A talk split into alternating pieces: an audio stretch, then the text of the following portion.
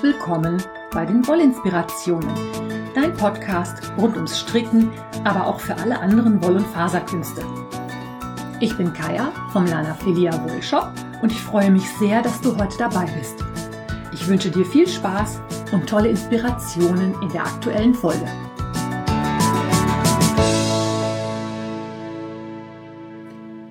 Hallo an diesem Februarsonntag. Herzlich willkommen zu den Wollinspirationen. Ich bin Kaya. Ich habe heute ein paar Updates, was überall so los ist und ich möchte dir was über die Randmaschen erzählen. Diese Episode trägt den Titel Am Rande des Wahnsinns. Das passt in mehrerer Hinsicht. Da werde ich sicherlich im Laufe der Episode noch ein paar Mal drauf eingehen. Aber anfangen möchte ich mit äh, Senjan Garden. Und zwar habe ich in der vergangenen Woche eine große Lieferung Serenity 20 bekommen. Die habe ich am Freitag in den Shop geräumt und du kannst da das tolle Garn im Shop erwerben. Ich habe ein paar neue Farben dabei und viele alte Farben sind aufgefüllt. Unter anderem ist dabei ein richtig tolles Honiggelb in der Farbe Bumblebee oder auch einiges an Grau- und Blautönen wie Storm oder Moody, Wisteria und Sinatra. Die Serenity 20 enthält 20% Kaschmir, ist ein Garn in Sockenwollstärke und eins meiner absoluten Lieblingsgarne, weil es richtig schön kuschelig weich ist. Wenn du also ein größeres Projekt vorhast, mit diesem tollen Garn zu stricken, ist jetzt der richtige Moment, mal in den Shop zu schauen, weil von vielen Farben ausreichende Mengen vorhanden sind. Also sind auch Pullovermengen da. Dann erscheint natürlich heute der zweite Hinweis für den Capricorn Mystery Call. Der hat ja am letzten Sonntag gestartet. Das war für mich ganz fürchterlich aufregend. Die ersten Anstrickbilder kann man auch schon sehen und zwar sowohl bei Instagram, da haben die alle den Hashtag Lanaphilia oder auch natürlich in meiner Revelry-Gruppe. Ich selber bin noch fleißig damit beschäftigt, meinen zweiten Capricorn fertig zu stricken. Die Hinweise sind alle soweit fertig. Heute geht's weiter und wir reisen dann zusammen mit dem Steinbock weiter durch den Februar. Ende Februar erscheint der letzte Hinweis und dann sind wir damit fertig. Freue ich mich schon drauf. Ich find's toll, wie ihr alle mitmacht. Ich freue mich sehr über viele, viele, viele verschiedene Farbvarianten und ich freue mich auch sehr, dass euch das Tuch auch bisher zumindest anscheinend relativ gut gefällt. Ja, am Rande des Wahnsinns. Ähm, die Anmeldungen für die Sock Madness sind freigeschaltet.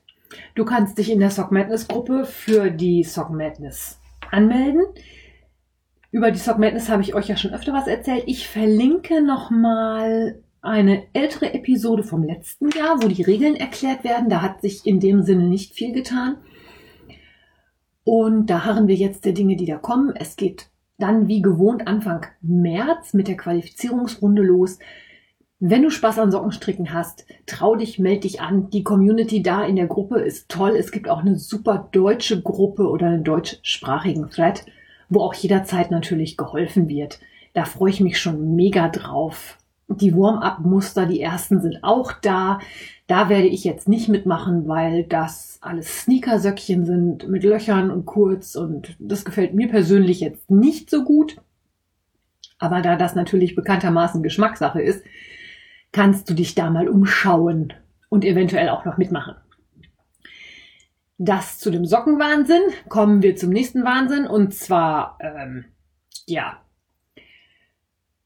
Jetzt muss ich ein bisschen ausholen. Ich habe vor einem Jahr, anderthalb, ja mal ein bisschen was von dieser Granny Square Häkeldecke erzählt. Die ist ja geendet als eine relativ kleine Decke, weil ich irgendwann die Lust an diesen Granny Squares verloren habe, weil das einfach langweilig zu häkeln war. Jetzt ist meine Schwester aber im Moment gerade zur Häkel Queen aufgestiegen und nadelt eine Häkeldecke nach der nächsten, beziehungsweise ich glaube, wenn ich das richtig sehe, mehrere nebeneinander, zwei oder drei, wenn ich das richtig habe. Und ich muss sagen, diese Bilder fixen mich ja doch ein bisschen an. Ne? Das piekt. Ich hätte ja auch wohl Lust, eine Decke zu häkeln. Aber halt nicht so was Langweiliges. Ich habe dann mit meiner Schwester ein bisschen hin und her geschrieben und ähm, ja, sagen wir mal so, ich habe den Warenkorb für die Decke zum Häkeln schon mehrmals befüllt und wieder geleert und gefüllt und geleert. und habe von dem Projekt, was ich jetzt ins Auge gefasst habe, auch schon den, das erste Hexagon gehäkelt. Und zwar handelt es sich dabei um die Hydra-Decke. Das ist eine Anleitung, die gibt's von Schäpjes. Schäpjes ist ja eine Firma, die sehr viele Häkelgarne mit Baumwollanteilen macht. Die Hydra-Decke besteht aus Hexagons, die werden nachher zusammen gehäkelt und nicht genäht. Und diese Hexagons haben einen Wirbel in der Mitte. Ähm, warum einfach, wenn es auch kompliziert geht? Ich suche mir natürlich dann gleich was aus, was so richtig äh, ans Häkel eingemachte geht. Und ich als Häkelhonk habe, ich glaube, jetzt das vierte oder fünfte Hexagon gehäkelt, um zu gucken, ob ich das so hinkriege, wie das muss. Ich glaube, ich habe es jetzt raus. Ich werde vielleicht die Tage schon mal ein Bildchen posten und ich gehe immer noch in mich, ob ich das jetzt wirklich bestellen soll oder nicht.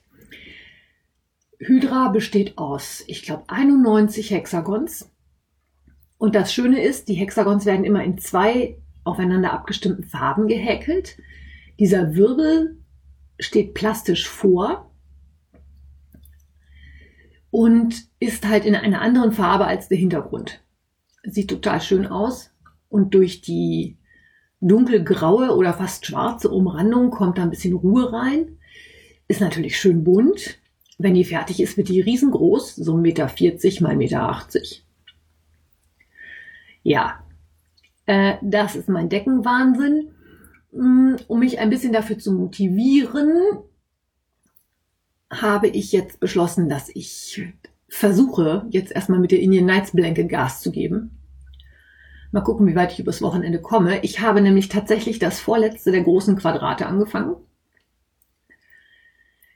Diese letzten Quadrate sind alle die gleichen gewesen und auch ziemlich eintönig, was die Farbanwahl, äh, Farbauswahl angeht. Demzufolge war meine Motivation, daran weiterzuarbeiten, eher so, hm, naja, sagen wir mal so, so richtig Lust hatte ich nicht.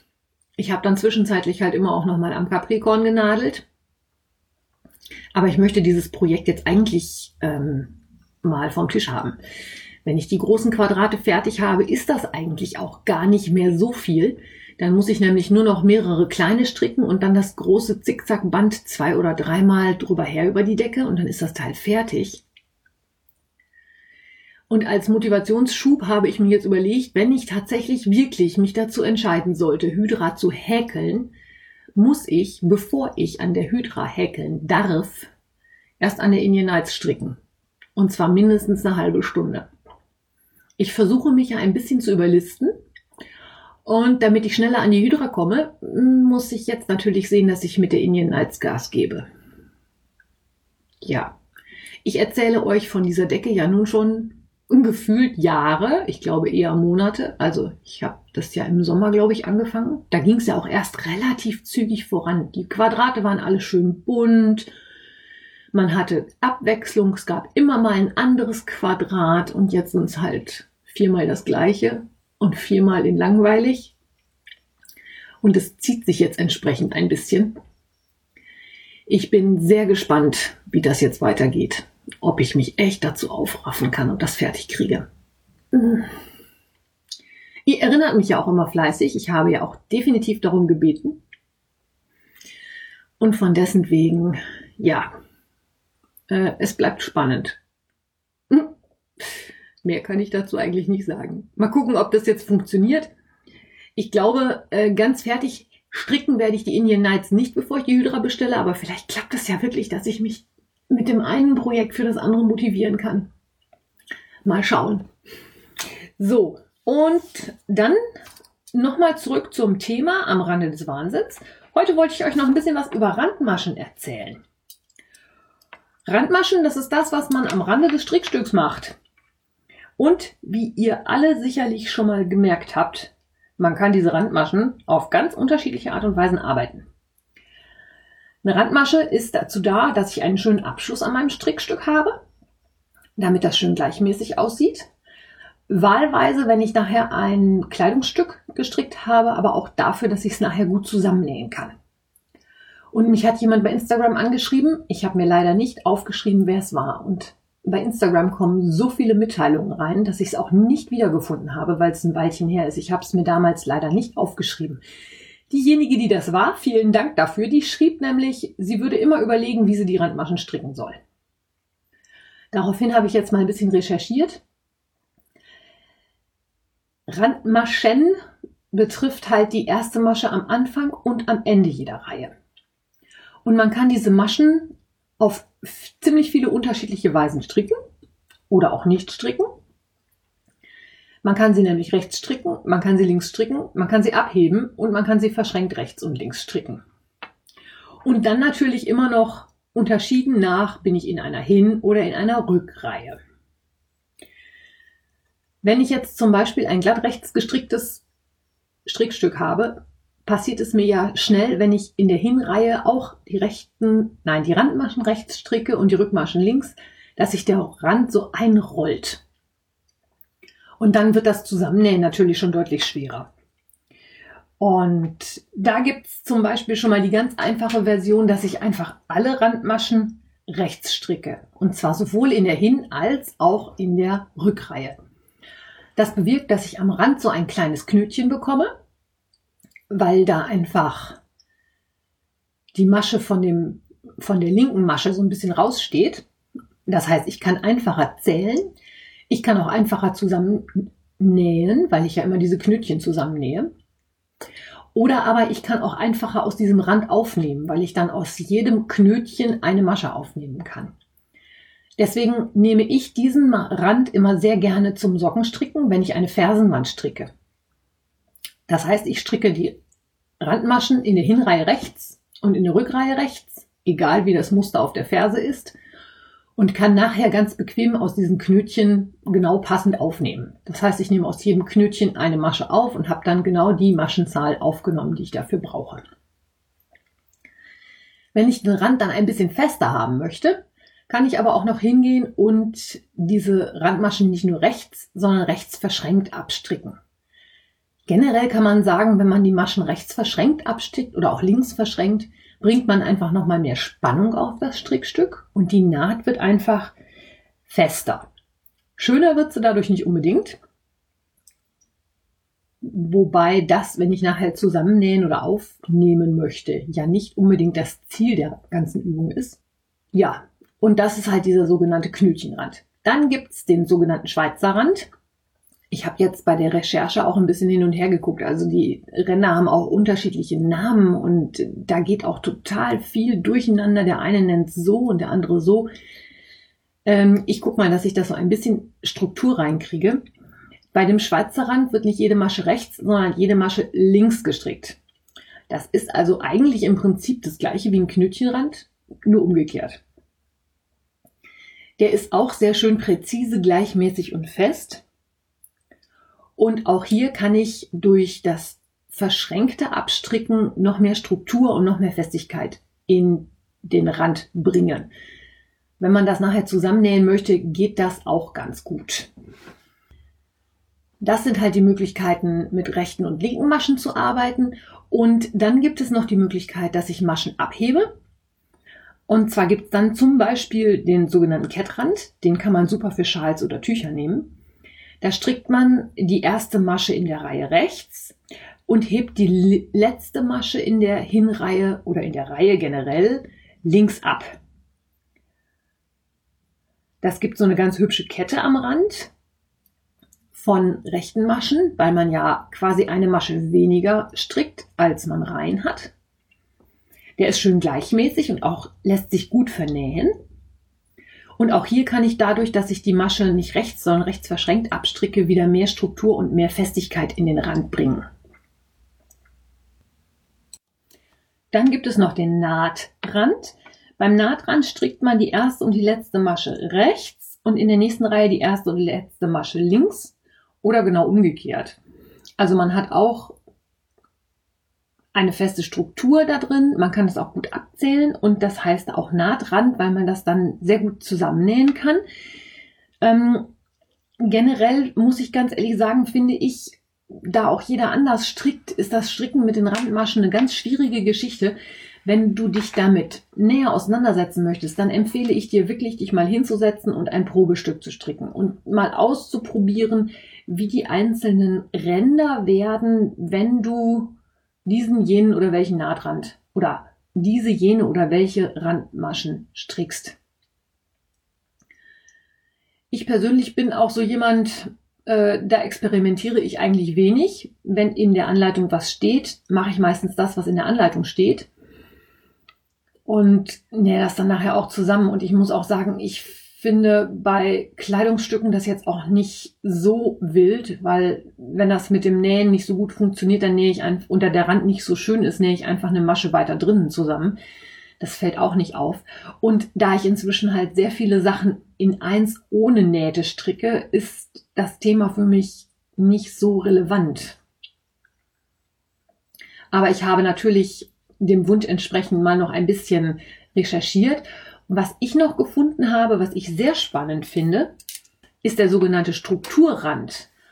Und zwar wird der so gearbeitet, dass ich in der Hinreihe die letzten zwei Maschen links zusammenstricke und in der Rückreihe aus der ersten Masche wieder zwei Maschen aufnehme. Das bringt sehr viel Festigkeit und Struktur, kann ich mir zumindest vorstellen. Ausprobiert habe ich es noch nicht. Aber das klingt für mich nach einer ziemlich guten Lösung. Ähm, da aber auch, wie gesagt, jeder anders strickt, finde ich das extrem schwierig, hier jetzt eine klare Empfehlung zu geben. Ich persönlich, wie gesagt, richte mich häufig nach dem, was in der Anleitung steht, wenn in der Anleitung was steht. Ein bisschen was anders ist das noch bei Tüchern weil man da den Rand natürlich auch häufig sieht. Da bin ich persönlich ein sehr großer Fan von dem sogenannten I-Cord-Rand. Also eine I-Cord-Kordel ist ja nichts anderes als drei oder vier Maschen, die immer um die Runde gestrickt werden. Das strickt man ja so, dass man ähm, vier Maschen strickt, die vier Maschen wieder auf die linke Nadel hebt und dann die vier Maschen wieder rechts abstrickt. Und am Rand von Tüchern funktioniert das halt so, dass man die Anfangsmaschen die ersten drei rechts strickt und am Ende der Reihe die letzten drei Maschen mit dem Faden vor der Arbeit wie zum Linksstricken abhebt.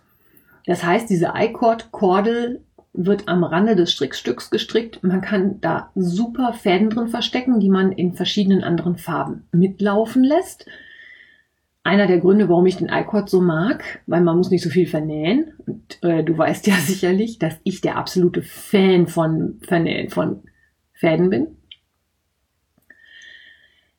Deswegen bin ich ein sehr großer Fan dieses iCord-Randes, zumindest bei Tüchern. Man kann natürlich auch schauen, dass man bei Tüchern einen etwas breiteren Rand macht. Bei der Dreaming in the Fields of Wildflowers Stola zum Beispiel wird der Rand so gearbeitet, dass man den einen Rand aus drei Maschen in Kraus rechts immer hat. Da das Tuch auch sehr viel Kraus rechts beinhaltet, passt das auch sehr gut zum Tuch. Da wäre jetzt so ein I-Cord zum Beispiel nicht so schön. Aber auch da gilt, das ist natürlich immer Geschmackssache. Ich kann auch bei einem Tuch einfach ein I-Cord dranfügen, indem ich vorne einfach nochmal diese drei I-Cord-Maschen dran stricke und hinten auch. Und wenn ich ein Tuch habe, bei dem ich zum Beispiel nicht so viele Farbwechsel habe, kann ich auch einen sogenannten falschen I-Cord stricken. Und zwar ist das nichts anderes, als dass ich am Rand wirklich drei Maschen glatt rechts stricke und durch die Tendenz von glatt rechts gestricktem sich generell einzurollen, rollt sich das auch wie ein I-Cord ein, ist aber nicht mit dieser friemeligen Abheberei am Ende der Reihe verbunden. Ich stricke halt einfach in der Hinreihe vorne und hinten drei Maschen rechts und in der Rückreihe drei Maschen vorne und hinten jeweils links. Ist ein bisschen eine Geschichte, da muss man halt echt experimentieren. Auch mit der Festigkeit und wie gesagt auch damit, was man nachher mit dem Strickstück machen möchte. Wenn man wirklich zusammennähen möchte oder Maschen aufnehmen möchte, macht es Sinn, dass man irgendwas wie diesen Knötchenrand nimmt, das kann man besser abzählen, dann wird die Naht auch gerade, weil nichts ist ärgerlicher, als wenn man was zusammennäht und feststellt, dass man am Ende des Strickstücks von dem einen Teil noch zehn Reihen übrig hat und das einfach länger ist als das andere, weil man nicht korrekt genäht hat. Passiert mir auch. Ist nur noch blöder, weil noch blöder als Fäden vernähen ist vernähte Fäden wieder auftrennen oder Nähte wieder auftrennen. Ja, ich habe vieles von dem, was ich hier erzählt habe, von der Zahlenhexe. Die hat einen Blog, da geht es sehr viel um die mathematischen Grundlagen beim Stricken. Ich verlinke dir den Artikel natürlich wie immer in den Show Notes und gebe dir einfach den Tipp mit an die Hand, wenn du mal eine ruhige Stunde hast und Zeit und Lust hast, dich mit Rändern zu beschäftigen, strick einfach mal los, strick ein Muster und probier die einzelnen Ränder einfach mal aus, wie das bei dir aussieht. Es hängt halt auch definitiv davon ab, wie man selber strickt. Wenn jemand sehr fest strickt, sind die Nähte natürlich generell auch fester als jemand, der sehr locker strickt. Ich persönlich würde zum Beispiel nicht unbedingt zu rechts verschränkten Maschen am Anfang greifen, weil ich sowieso schon sehr fest stricke. Auch da gilt halt viele Wege für nach Rom. Man muss ein bisschen ausprobieren, aber vielleicht habe ich dich mit meinen Ausführungen dazu angeregt, dass du dir mal anguckst, wie du deine Ränder strickst, dir mal überlegst, ob das so die optimale Version ist oder ob es für deine Art und Weise zu stricken vielleicht auch noch was Besseres gibt. Damit entlasse ich dich jetzt in den Sonntag. Die Episode ist ein bisschen kurz geworden, weil mir dazu jetzt auch nichts mehr einfällt. Aber ich glaube, ein bisschen Anregung war es trotzdem. Ich hoffe, dir hat es Spaß gemacht. Wir hören uns am nächsten Sonntag. Bis dahin, alles Liebe. Tschüss. Wenn dir mein Podcast gefällt, freue ich mich, wenn du ihn weiterempfiehlst oder bewertest. Du kannst auch in meine Revelry-Gruppe kommen oder mir bei Facebook oder Instagram folgen. Finanziell unterstützt du den Podcast durch einen virtuellen Kaffee auf meiner Kofi-Page oder einen Einkauf im Lanafilia Wollshop. Alle Links dazu findest du in den Show Notes. Vielen Dank.